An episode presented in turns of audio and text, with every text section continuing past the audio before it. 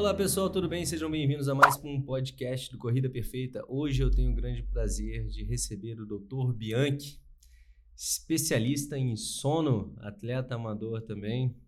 Bianchi, conta um pouco da sua história, o que te levou a, a estudar um pouco mais o sono, as benesses de uma boa noite de sono na prática da vida, do esporte e por aí por diante.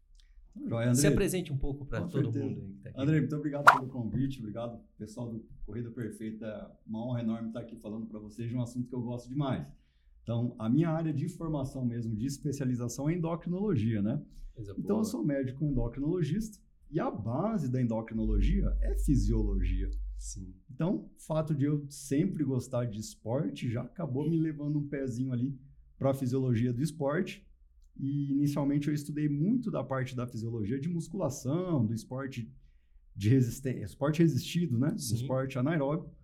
E nos últimos anos, por conta até de uma lesão, eu descobri umas hérnias no pescoço, né? Umas hérnias cervicais.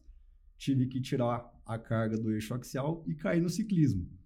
E aí no ciclismo eu comecei a estudar o exercício de endurance. Então as coisas aí se juntaram. Junto com isso, né, ao mesmo tempo, na minha carreira médica, a gente vem vindo que nos últimos anos, puxando aqui, né, por que, que um endocrinologista fala de sono? Se a gente olha aí para a população geral, aí pelo último censo do IBGE, mais de 60% da população do Brasil está acima do peso, né? Sim. E a gente fala, poxa, isso é um dado extremamente preocupante. E a gente sai para olhar uma série de causas em torno disso. E a gente sabe uma causa muito bem estabelecida, que é que gera perda de peso, que gera ganho de peso, né, que faz com uhum. que as pessoas engordam, são alterações do sono. Então, o nosso ritmo de vida moderno, que é usar celular demais, computador demais, TV, negligenciar o sono porque está fazendo outras coisas, ausência de atividade física ou excesso às vezes de atividade física, horário de alimentação, consumo de bebida estimulante, os pré-treinos, mais um monte de coisa que acontece demais, ansiedade, estresse, depressão, tudo isso altera muito o nosso sono. E a gente tem uma repercussão claríssima, muito evidente na nossa saúde sob vários aspectos. Sim. Então foi dessa forma que eu acabei caindo mais nesse estudo um pouquinho mais detalhado do sono, porque dentro de várias situações que eu trato, não só a obesidade, uhum. mas, por exemplo, alteração de libido, né? Muitas pessoas falam, poxa, minha libido não tá boa, eu acho que eu tenho um problema hormonal. É todo mundo, né? Uhum. Muitas vezes é o problema de sono Mas não o reparador. sono não seria esse grande arcabouço, digamos assim, do, do, nosso sistema endócrino, porque é onde ocorre todo o reequilíbrio do nosso organismo enquanto a gente está dormindo, todo o processamento cerebral e é, tudo. É, é, base, é basicamente isso mesmo, Andrei. Então, assim, a gente tem o sono com uma série de funções uhum. que a gente pensa, né? Mas por que a gente dorme? Qual é a função biológica? Não é só para sonhar, né? Não é só para sonhar e, como diz o Freud, né? Realizar os desejos que a gente não realizou aqui na vida real, consciente, inconscientemente. Então não é só para isso. A gente tem vários ritmos do nosso corpo hormonais ou não, que são circadianos, né? Sim. Que são de acordo com o dia. Então a gente depende para ter uma boa sincronia de sono e para ter as nossas sínteses hormonais em ritmos e em intensidades adequadas, nós precisamos, precisamos ter uma sincronia boa entre o tempo de vigília, que nós estamos acordados, uhum. e o tempo que a gente passa dormindo. Então, o nosso corpo é programado para que quando a luz, a luminosidade do dia começa a diminuir, ele começa a ir entrando no modo sono. Então, o nosso cérebro ele funciona de uma forma quando a gente está acordado. São alguns neurotransmissores mais específicos, né? A gente tem noradrenalina, dopamina e etc. Tem a formação reticular no tronco cerebral que ativa muito o córtex cerebral. E à medida que a luz do dia vai diminuindo, o sono vai, o cérebro vai saindo desse modo e passando para o modo Sono, com neurotransmissores mais depressores, mais inibitórios, né? como o GABA, a galanina, e a formação reticular vai desligando e vai apagando o córtex. Então, durante o sono, a gente tem uma sincronização dos nossos relógios biológicos, que estão ali no hipotálamo, com a produção de vários hormônios. Então, o pessoal fala muito aí que é muito famoso é a melatonina, né? Sim. Então, quando a gente começa a ter menos luminosidade, ou nas últimas horas do dia, quando vai chegando perto da hora de dormir, a gente começa a produzir melatonina, que induz o nosso sono e vai aumentando durante a noite, até que ela vai fazer um pico ali nas últimas horas da madrugada. Além da melatonina, a gente tem o hormônio do crescimento, que também é muito importante né, para síntese muscular, reparação de dano tecidual, para o metabolismo da glicose, inclusive. E ele é produzido em algumas ondas específicas de sono. Né? Então a gente tem um sono um pouco mais superficial, que é o sono REM, que é aquele que os olhos ficam Sim. se mexendo, o córtex está praticamente ligado, e o cérebro está produzindo ativamente muitas coisas, fixando memória. E a gente tem o, do, o, sonho, o sono de ondas não REM, que aí é a fase 1, 2, 3 e 4, em que cada uma produz especialmente alguma coisa em prioridade. No caso, o GH, na fase 3, a gente tem um pico de GH nas primeiras horas de sono profundo. Então, isso tem a ver, inclusive, para quem pratica esporte, na recuperação muscular. Com certeza. Outro hormônio que tem muito interesse para quem é do esporte é a testosterona. Isso tanto na mulher quanto no homem. Obviamente, a mulher com níveis normalmente mais baixos, uhum. o homem com os seus níveis normais. Depende também do sono, para que a testosterona faça um discreto pico no começo da noite, depois ela baixa e começa a subir perto da hora da manhãzinha e depois que a gente acorda a gente tem um pico de testosterona. Que é para já acordar animado. Já né? acorda animado, já vai treinar. Sim. Ou coisas tão boas quanto, né? e quem dorme mal não tem esse pico de testosterona. Então ele fica borrado, ele fica Sim. menor. E uma coisa de extremo interesse é que os hormônios que controlam o apetite também são influenciados pelo sono. A gente tem a leptina, que é um hormônio produzido no tecido adiposo, uhum. que quando a gente tem mais tecido adiposo, a gente tem mais leptina e ela dá saciedade, ela faz a gente parar de comer para controlar o peso. Certo. Quando a gente dorme mal, a gente tem menos leptina. E a leptina que a gente produz funciona menos, então a gente tem mais fome. É, come mais, tem a Demora para saciar mais, né? Demora mais para saciar. Acaba se empanturrando. Exatamente. E o outro hormônio lá do estômago que chama gastrina, que dá fome. Então uhum. a leptina dá saciedade, a gastrina dá fome. Então se a gente dorme mal, adivinha o que acontece com a gastrina? Sobe. Ela aumenta e a gente também tem mais fome. Então, tudo isso que acontece no sono acaba gerando um estado. Então acaba que, que é uma grande verdade, né? Que tudo começa numa boa noite de sono. Que hoje acho que está muito em, em voga, está muito em evidência a necessidade do sono com melhor qualidade de vida. E muitas vezes a gente tem procurado. A melatonina, ela já é uma suplementação, se a gente pode chamar uhum. ela assim dessa forma, já bastante reconhecido para induzir o sono, para chegar ao momento do sono. Quais são as suplementações, as drogas mais utilizadas? Em que momento se deve utilizar ou se buscar esse tipo de medicação, de suplementação, para auxiliar tanto na, na, busca do sono quanto na profundidade do sono? Legal. André, isso que você está falando é extremamente importante. Eu costumo falar para os alunos, para os pacientes, que é uma questão de morfeu ou de morfina. Quer dizer, ou você seduz o morfeu para ele te levar para a cama e ter uma boa noite de sono, ou seja, os seus hábitos Isso. que te ajudam a dormir bem, que a gente chama de higiene do sono, ou morfina, que seria remédio. Então, primeira coisa, para a gente ter um sono reparador, a gente fala assim: ó, como eu sei que meu sono foi bom, foi reparador? Se no dia seguinte eu estou disposto, se eu estou alerta, se a minha memória está funcionando dentro do normal para mim. Lógico, uhum. tem gente que memoriza um pouco melhor, tem gente que memoriza um pouco pior mas eu tenho que estar desperto, motivado e com mínimos períodos de sonolência durante o dia. Tá, depois que comer eu dou um pouquinho de sono, mas ok. Então isso foi uma noite de sono reparador. Se eu não tive uma noite de sono reparador, eu vou ter menos motivação, vou ter dificuldade para manter o foco, para memorizar as coisas, vou dificuldade, ter dificuldade para render nos treinos, dificuldade para o rendimento intelectual. E aí a gente precisa perguntar: isso aqui é uma insônia, que seria qualquer diminuição do sono, que tem uma causa específica, ou seja, se é um é problema o... que existe real. Exato, olha, eu tô com insônia secundária a uma depressão, Isso. a uma ansiedade, a um consumo excessivo de cafeína à noite, um uso de um estimulante. uhum. né? De uma medicação que a galera usa para estudar, que é o Venvance, o Modafinil, essas coisas. Tem muita, muito remédio, medicação que tira o sono, substância. Então, seria uma insônia secundária a alguma coisa assim. Ou ainda, secundária a uma higiene do sono ruim. Aquela pessoa que vai para a cama cada dia numa hora, que fica mexendo no celular até na hora de ir para a cama, Uhum. que está com o ambiente iluminado, não está dormindo num ambiente escuro. Qualquer luzinha pode atrapalhar o nosso sono. Então, tudo isso é uma causa específica que a gente tem que varrer e tratar para saber se essa insônia não é uma insônia secundária. Então, a gente trata a causa e o sono melhora. E existe também a insônia primária. Quer dizer, tá tudo certinho na vida da pessoa, ela faz tudo certinho para dormir, ela faz exercício, mas no começo do dia não faz o exercício intenso lá perto da hora de dormir, higiene do sono tá boa, não tem ansiedade, não tem depressão e tem só alteração do sono. Aí é uma coisa que a gente chama de insônia primária. Tanto para insônia primária quanto para secundária podem ser necessários medicamentos, e aí vai de acordo com a causa.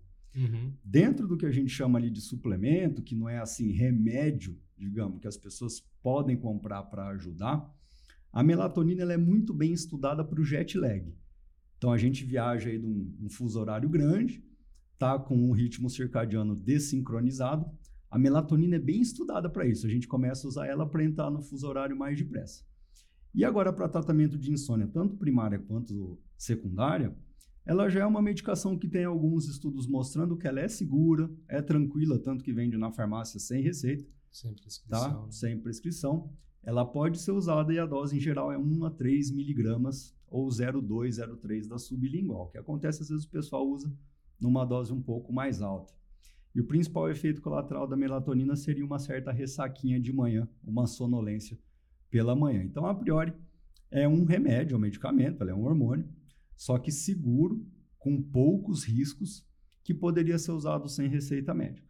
Os outros medicamentos que a gente usa para tratar insônia já são a maioria medicamentos de receita controlada. Uhum. Então, nesses casos, as pessoas que estão tendo dificuldade para dormir, elas precisam mesmo procurar um médico. O médico mais especialista no sono é o neurologista.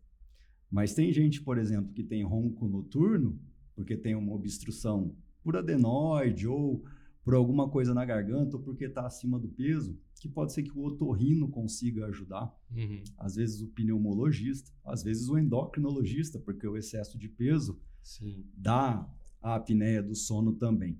Então, o importante, a mensagem que acho que a gente deve levar, é que as pessoas não procurem tomar remédio para o sono, para dormir, porque, ah, eu vou tomar um Rivotrilzinho ali e vai resolver o meu problema. Tá, o Rivotril daqui 5, 10 anos atrofia seu córtex cerebral, você tem mais chance de ter Alzheimer, de ter problema de memória. E assim como é com outros medicamentos. Sim. E às vezes, se a causa daquela insônia é uma depressão, o Rivotril não trata a depressão, ele só faz a pessoa dormir, ela continua deprimida. E vou Sim. dar mais um exemplo. Imagina um atleta que está com overtraining. O cara está preparado para treinar 6, 7 horas por semana e ele está treinando 14. Uma das coisas que ele vai ter vai ser sono ruim. Aí ele vai começar a render menos, aí ele vai ter alteração de libido e alguém vai pedir uma testosterona para ele. Vai falar que a testosterona tá Minha baixa, né? testosterona tá baixa, preciso tomar testosterona para treinar mais. Esse é um erro crasso Aí, ainda é bomba, e né? é a regra. O cara tá se dopando, Sim, é doping. é doping e não tá tratando a causa do problema dele. Não é para ele se dopar para treinar mais, não, é para ele treinar menos, conseguir dormir melhor e entrar no ritmo de progressão de condicionamento dele. Então essa que é a história. Medicina boa, ciência boa, é sempre assim, né? Sim. a gente vai na causa do problema. Então, sistematizando, acho que funciona bem desse jeito, sabe? Não, legal, legal. E ainda existem outras maneiras, né? Que você diz do, do Morfeu, na melhoria do, da qualidade da higiene. Que aí a gente pode introduzir os chazinhos, as outras coisas. sim. Que aí vai o chá de camomila. Uma das outras coisas que também está em vogue, eu vou te perguntar sobre isso com a propriedade da palavra, porque eu comecei agora, iniciei tratamento com canabidiol Tá. justamente buscando essa melhora da qualidade do sono. E eu fiz toda essa higienização do sono e tudo mais, mas não estava adiantando muito. Meu sono continuava muito leve. Desde que minha filha nasceu, isso são nove anos, que meu sono já começou a ficar em stand-by. Aquela coisa que eu tô sempre ali, eu escuto tudo quanto é barulho tudo mais. Antes de iniciar o tratamento, eu fiz uma polissonografia para saber Legal. realmente qual era o que estava acontecendo e para ver se realmente o canabidiol vai me ajudar com alguma coisa, essa medicação que eu estou utilizando agora. E lá foi detectado que eu tinha o movimento rápido das pernas. Sim. Que eu ainda tenho que dar uma olhada pra, mais a fundo sobre isso, que eu ainda não aprofundei sobre para melhorar essa situação. E meu sono estava realmente leve. O mais interessante é que no dia que eu fui fazer o, o exame, que eu fui lá para a clínica para realizar, você bota 150 fios em você, né? Uhum. Todo parado lá, é cola que bota na cabeça, tudo. Eu lembrei que eu tinha deixado a mangueira da minha na piscina, enchendo a piscina, cara. Era, já tinha desligado tudo. Tipo, você ficou naquela vibe. Aí né? eu vou dormir, aí eu tô lá dormindo, eu, puta merda, esqueci a mangueira ligada. E, tipo, era algo que não é só isso, mas durante todo o ciclo do meu sono e o processo, por isso que eu até achei válido o resultado, porque sempre vinha à minha cabeça, por conta desse stand-by, algum problema e alguma uhum. solução que eu tinha que criar no meio do caminho ali. E meu sono ficava leve. Então, achei que o exame também foi bem válido quanto a isso. E nesse sentido, o que eu venho utilizando agora, e é o que eu peço a você que se pronuncie sobre, é a utilização do canabidiol e de outras substâncias nesse sentido, como é que elas agem, na, se são válidas. Eu estou encontrando a minha dosagem agora, tem uns, uns 15 ah. dias que eu iniciei o tratamento. Tá. Então, assim, bom, você falou para mim de um caso de insônia secundária uhum. à doença das pernas inquietas. Isso. Síndrome das pernas inquietas. Então, a parte lá do seu cérebro, quando você dorme, permanece ligada, que controla o movimento das pernas. Isso faz com que não só você movimente as pernas, mas não consegue cumprir as fases do sono para ter um sono reparador. E tem vários tipos de tratamento para síndromes das pernas inquietas. Então, o canabidiol é uma substância que vem sendo estudado nos últimos tempos, e o Brasil é um dos grandes pesquisadores nessa área, para uma série de coisas para dor crônica, para depressão, para ansiedade. É, porque também é uma coisa que tem que tomar cuidado, né? Porque parece que é, é a resposta para tudo. Também é o canabidiol. Com Você tá certeza. com isso, toma o um negócio, toma aquilo. São, a, a, gente tem que ter cuidado com as panaceias, né? É. A cura para todos os males. Como virou a testosterona, por exemplo. Sim. Qualquer coisa não é, ah, vai tomar testosterona. Mesma coisa do canabidiol. Então, o canabidiol tem sim as suas aplicações para esses contextos, especialmente para dor crônica que não conseguiu ser tratada com outros analgésicos, porque a gente também tem uma infinidade de tratamentos de dor já estabelecidos. A gente tem também como tratamento de depressão depois que outros medicamentos já foram testados. Então tem uma ordem das coisas para a gente fazer. Então a gente tem lá no cérebro, lá no hipotálamo também, nos núcleos que são os grupos de neurônios as que ficam logo acima do hipotálamo lá no cérebro, a gente tem um sistema que se chama endocannabinoide que regula o apetite, que regula a transmissão de dor, de prazer, tem relação também com o sono. Então, o cannabis e o canabidiol, inclusive, tem essa ligação aí com o nome uhum. desse sistema, ele atua mais nessa parte do nosso cérebro. E se o equilíbrio, se o desequilíbrio veio dali, ele tem uma chance boa de funcionar. Então, tem estudos novos mostrando efeitos promissores, alguns estudos que ainda têm efeito misto.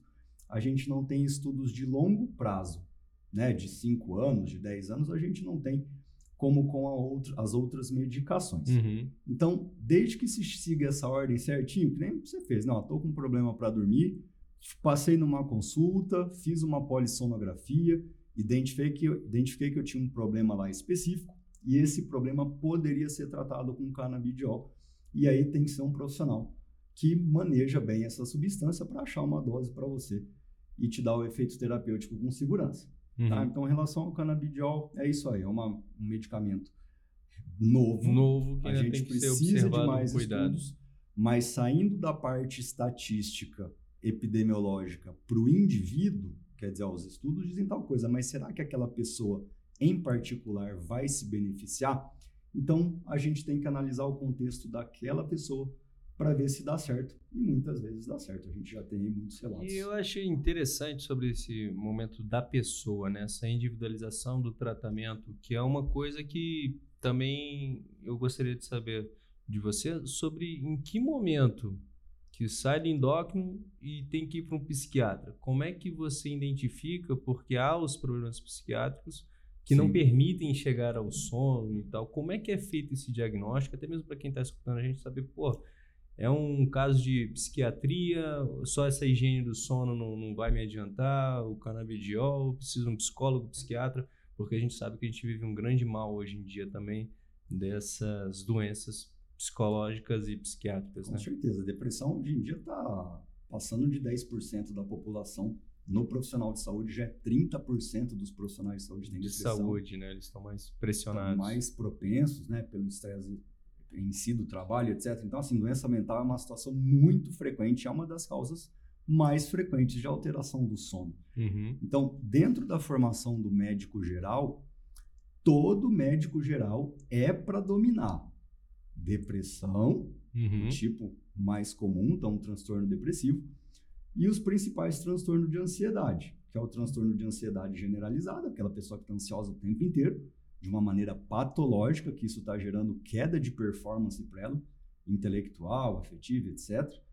E o transtorno do pânico, que são picos de ansiedade muito intensos, inclusive com sensações físicas, taquicardia, sudorese, tremor. Então, pelo menos esses dois distúrbios psiquiátricos, todos os médicos têm que saber bem. Certo. Acabou de sair da faculdade, tem que saber bem. Nas especialidades clínicas, a endócrino, a cardio, a gastro, a hemato, o pneu, todo mundo tem que fazer uma residência de clínica médica antes, de dois anos, em que a gente também se aprofunda mais na psiquiatria. Então a gente consegue ir um pouco mais fundo ainda nessa uhum. situação das doenças psiquiátricas, incluindo o sono. E especificamente na minha prática clínica, eu também me aperfeiçoei mais nisso por causa de ser uma área de interesse minha. Sim. Mas o fato é assim, quando um profissional ele identifica que um problema que é geral e ele consegue tratar, ele deve tratar.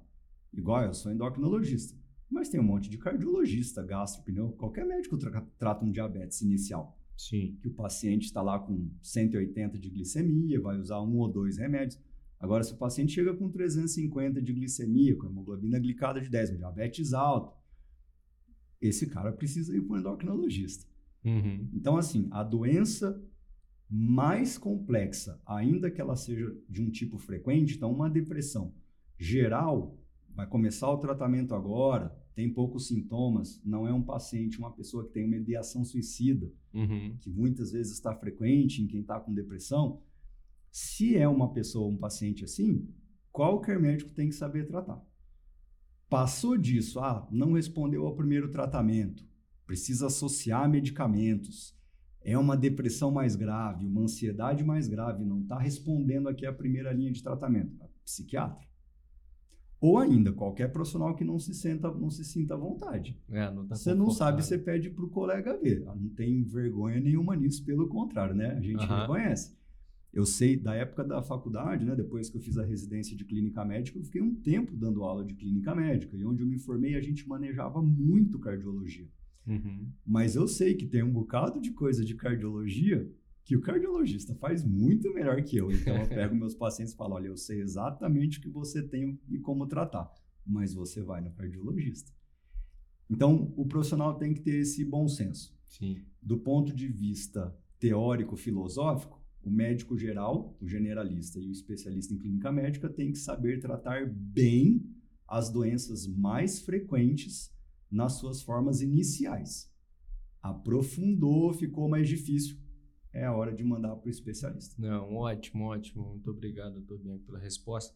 Uma coisa aqui que eu gostaria de saber é a mensurar como é que um, uma pessoa normal pode saber que o sono dela não está realmente bom.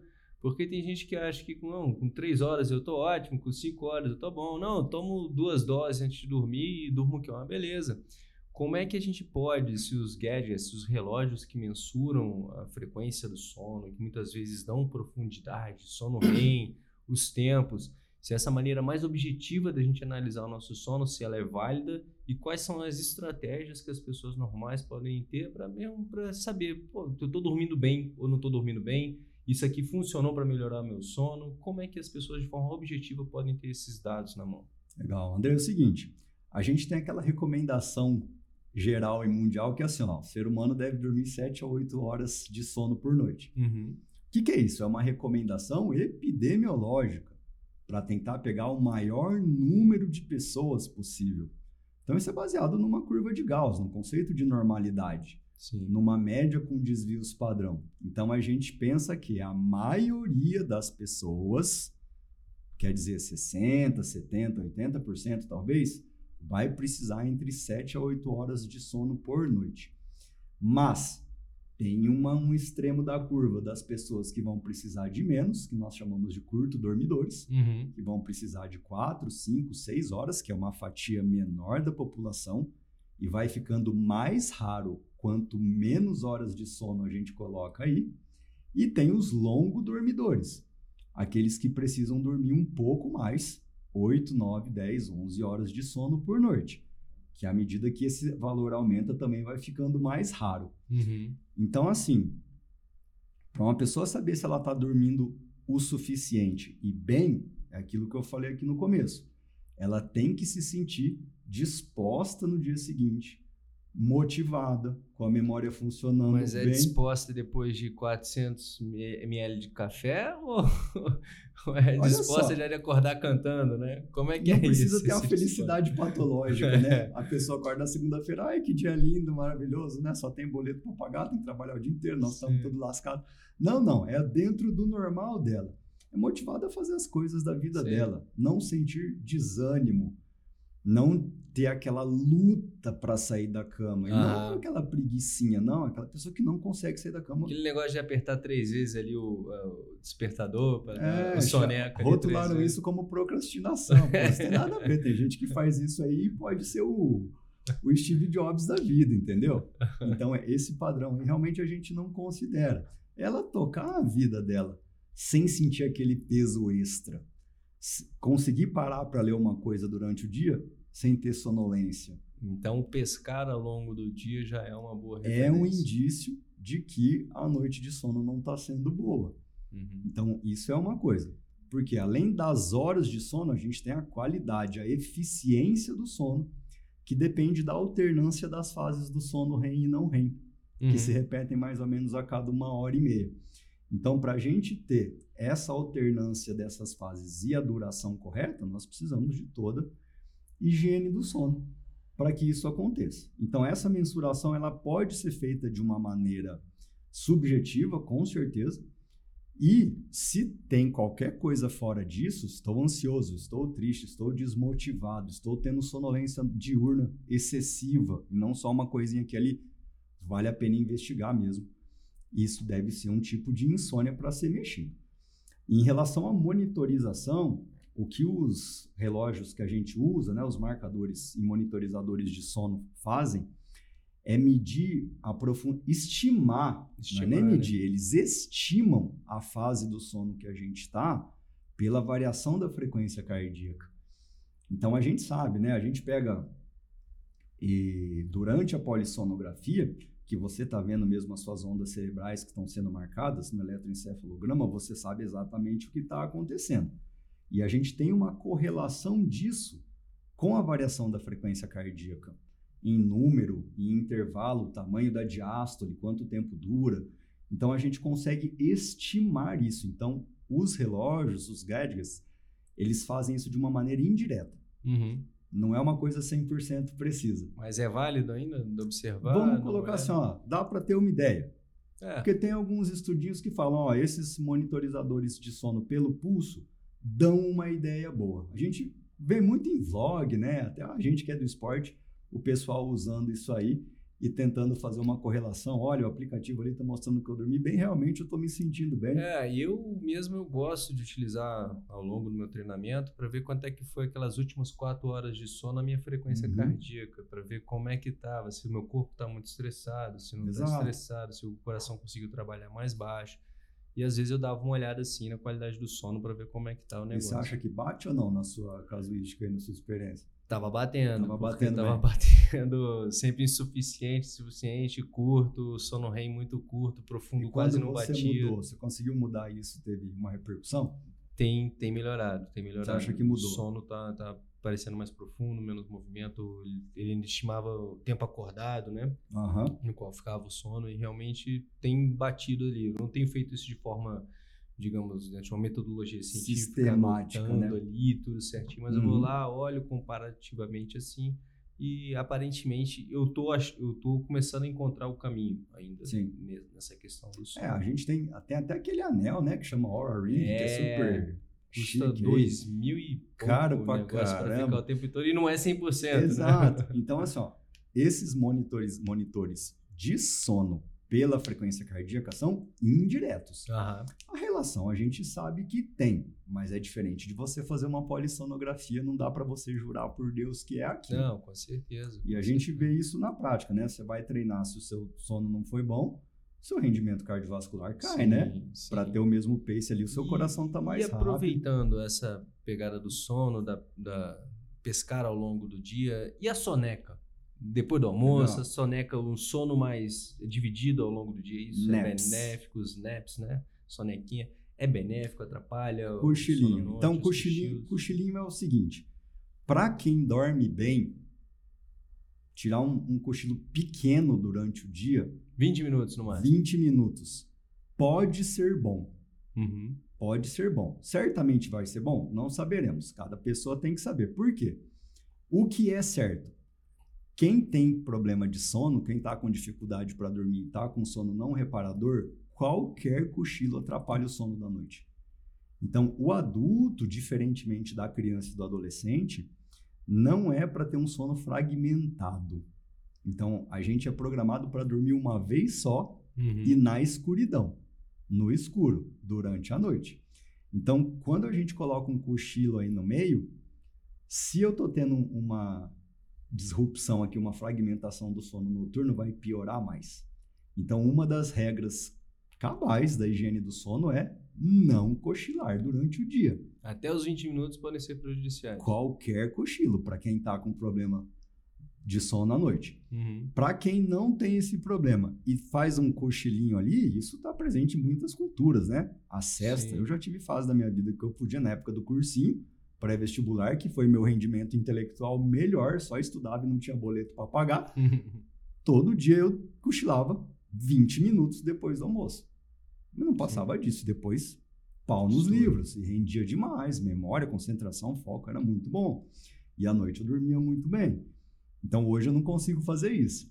Se eu der uma cochilada à tarde, acabou. Eu não vou dormir à noite. Até para atletas de alto rendimento, pessoas que treinam durante horas. Aí o que acontece? O atleta de alto rendimento, normalmente ele tem uma mudança na eficiência do sono. Uhum. Então ele consegue fazer todo o processo reparador do sono, em geral, num período um pouco mais curto. Então ele consegue dormir menos. E esses cochilos diurnos, como ele não tem um problema de sono necessariamente, podem eventualmente ajudar. Então, Legal. tem a sensação subjetiva que a gente conhece de muitos colegas atletas e de que a gente vê também em estudo, principalmente para o atleta que tem em dois períodos, né, muito frequente Uhum. no triatlo, né? Sim. que depois do almoço, quando tem esse cochilo, o treino da tarde rende melhor. E isso não atrapalha o sono noturno. Então, realmente, isso é uma coisa que deve ser testada. Sim, individualmente analisado, né? Que aí a Exato. gente entra no outro ponto individualmente analisado. Você já citou que é, treinar pela manhã seria o mais interessante, pico de tes- testosterona, tudo mais, mas existem aqueles que gostam de treinar à noite, né? E também existe a questão da possibilidade única ser treinar à noite. E para quem tem essa possibilidade única de treinar à noite, existe alguma recomendação? Você já falou de intensidade. Eu já vi alguns estudos que falam sobre que em- exercícios como HIIT à noite podem até influenciar na melhora do sono. Como é que tem se visto isso muito na ciência e na a parte prática? Então, assim, ó, Clínica você exercício físico, a gente tem. A regra número um é assim, né? Tem que fazer. Sim. Então, outro dos problemas da higiene do sono é não fazer exercício. Então, Uhum. não fazer exercício já pode ser uma causa de insônia. Segunda coisa, se você só pode fazer em algum num horário específico, faça naquele horário. Outra coisa, o melhor horário para se exercitar do ponto de vista do sono, especificamente, é nas primeiras horas da manhã. Isso ajuda a sincronizar o seu ritmo biológico, o seu relógio biológico, e começa a gerar pressão para o sono. Então, quando a gente está dormindo, que o cérebro vai se regenerando, ele vai passando por um processo de despertar. Quando a gente desperta, é como se a gente tá, tivesse com a bateria zerada. Aí a bateria nossa começa a diminuir e começa a aumentar a pressão do sono. Então, a hora que a gente tem pressão de sono extrema, a gente começa a pescar e está na hora de ir para a cama. Então, a higiene do sono são comportamentos que ajudam a gente a ter pressão do sono na hora certa. Quando a gente faz o exercício pela manhã, a gente ajuda a sincronizar essa pressão do sono com o fim do dia. E apesar da gente ter o pico de testosterona pela manhã, a gente também tem um pico de cortisol. Então, se a gente olha recordes mundiais, melhores performances, tudo é no meio da tarde para o fim da tarde. É porque a gente tem que analisar também que é o horário da competição. O horário né? da competição, o horário do treinamento do atleta profissional mais intenso. Uhum. Então, tem isso. O treino à tarde ele gera realmente uma performance melhor, porém, se a gente se habitua a treinar pela manhã sempre, a gente passa a render como se fosse à tarde. Entendi. Então a gente consegue ter essa adaptação sim. E o exercício noturno, ele com certeza ajuda o sono com um senão apenas. O exercício noturno intenso, próximo à hora de dormir, vai gerar um tempo de latência do sono maior. Quer dizer, eu vou demorar mais para desacelerar o meu cérebro e botar ele no modo sono. Norma, novamente naquela curva de normalidade, né? Na curva de normalidade. Porque tem aquelas pessoas também que tomam um litro de café antes de dormir, tá faz. isso que eu falei, esses dias aí que eu dei aula pra galera, eu já perguntei, ó, quem toma um cafezinho aqui e dorme? O povo levantou a mão. Eu falei, ó, eu odeio vocês, me desculpa, mas a gente já, já- Como é que pode? Então, quando eu tava na minha formação, né, durante a residência médica, nos plantões da faculdade, a gente ia ceiar meia-noite naquela loucura de plantão. Uma galera tomava café, eu falava, imagina, né? Tomar café agora. Depois o plantão dava uma tranquilizada lá para as duas, três da manhã, você dava uma dormidinha. Sim. Aquelas pessoas do café capotavam e eu lá com o olhão estatelado que eu não conseguia desacelerar. Sim. Então, tem gente que toma um cafezinho e dorme. Por enquanto, isso está funcionando com essa pessoa. No futuro pode dar problema. A história do exercício de alta intensidade também. A pessoa que tem o o dom de ser uma pedra vai dormir, morre, né? Desliga, aperta o botãozinho, cai o Parece que é um disjuntor. botãozinho pra. Não, vou tirar um cochilo aqui. Cai o disjuntor, né? Não, não, vou dormir. A pessoa morre. A gente fala fibrilou. Então, Né? assim, se for essa pessoa, ok. Mas nós estamos falando de uma coisa geral. População. E o maior. que eu acho é assim: nos últimos 30, 40 anos, muita gente vem fazendo isso. O cafezinho antes de dormir achando que dorme bem, fazendo exercício intenso à noite achando que dorme bem. Só que está aumentando também o número de pessoas que dormem mal. Então, aquelas pessoas que achavam que podiam comer tudo o que queriam e não engordavam. Por que, que hoje, todo dia, todo mundo está acima do peso, todo mundo dorme mal? Então, a médio e longo hábitos, prazo. né? Que você vai ver o resultado só a É, longo exato. prazo. Esses hábitos podem ir mudando a nossa rotina a médio e longo prazo. Você me contou que você teve uma mudança no seu padrão de sono depois do filho pequeno. É. Então, essa coisa de você ficar acordando à noite por meses seguidos te gerou uma alteração que foi difícil de consertar depois, que te É. gerou uma repercussão. Então, tem essas coisas. Às vezes é difícil da gente conseguir prever o que vai acontecer lá na frente, obviamente, porque a gente não tem estudo para tudo nesse mundo, né? Aí, pensando nesse negócio de hábitos, né? Indo mais atrás ainda, eu lembro da minha adolescência, no qual eu almoçava por volta de uma e meia da tarde. Aí depois do almoço, eu, todo dia eu dormia pelo menos uma hora depois do almoço ali. Aí dormia, ia pra academia, depois eu ia treinar, voltava pra casa, eram umas 10 horas da noite, no qual eu ia dormir por volta de 11 horas, 11 e meia, Uhum. 6 horas da manhã, tinha que Acordar. levantar de novo.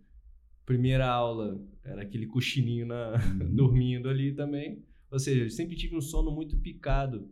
Aí eu dormia na aula, depois eu acordava, dormia depois do almoço, exercício à Aham. noite, muito tarde, chegava tarde em casa.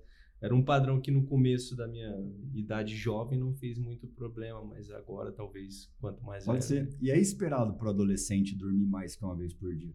Então, na adolescência, eu também dormia uma hora, uma hora e meia, duas da tarde. Sim. Só que isso não me atrapalhava o sono noturno. Seis horas da manhã eu estava acordado e estava lá na aula, na moral.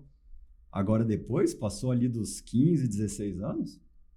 Então tem isso. O, o bebê, né, o recém-nascido, ele é programado para dormir 17, 18, 20 horas por dia. E tudo uhum. picado. Sim. E a gente que é adulto, a gente se Vários rala para cuidar. É. Exatamente. Aí, à medida que a gente vai envelhecendo, o sono vai ficando mais fragmentado até que ele se torna uma fase única na fase adulta, então é dormir uma vez só. E depois, na terceira idade, ele diminui um pouco de duração. Então, esse é o padrão normal de evolução do sono durante a vida do ser humano. Ah, beleza, muito bom. Bom, Bianchi, muito obrigado por toda essa conversa, essa instrução que você nos trouxe bom aqui. Demais. Bom, eu peço que você, se possível, trazer mais informações, porque já foi um monte de informação que você trouxe para a gente aqui hoje. Mas é que quais características, o que, que o pessoal tem que cuidar, o que, que tem que buscar para melhorar a qualidade do sono? Esse recado final para a gente fechar aqui a nossa conversa, falando sobre essa coisa tão importante que é o sono. Cara, eu acho muito legal a gente revisar rapidinho assim, ó, higiene do sono. Uhum. O que, que as pessoas têm que fazer todo dia para dormir bem? E tem que botar na cabeça que tem que ser todo dia.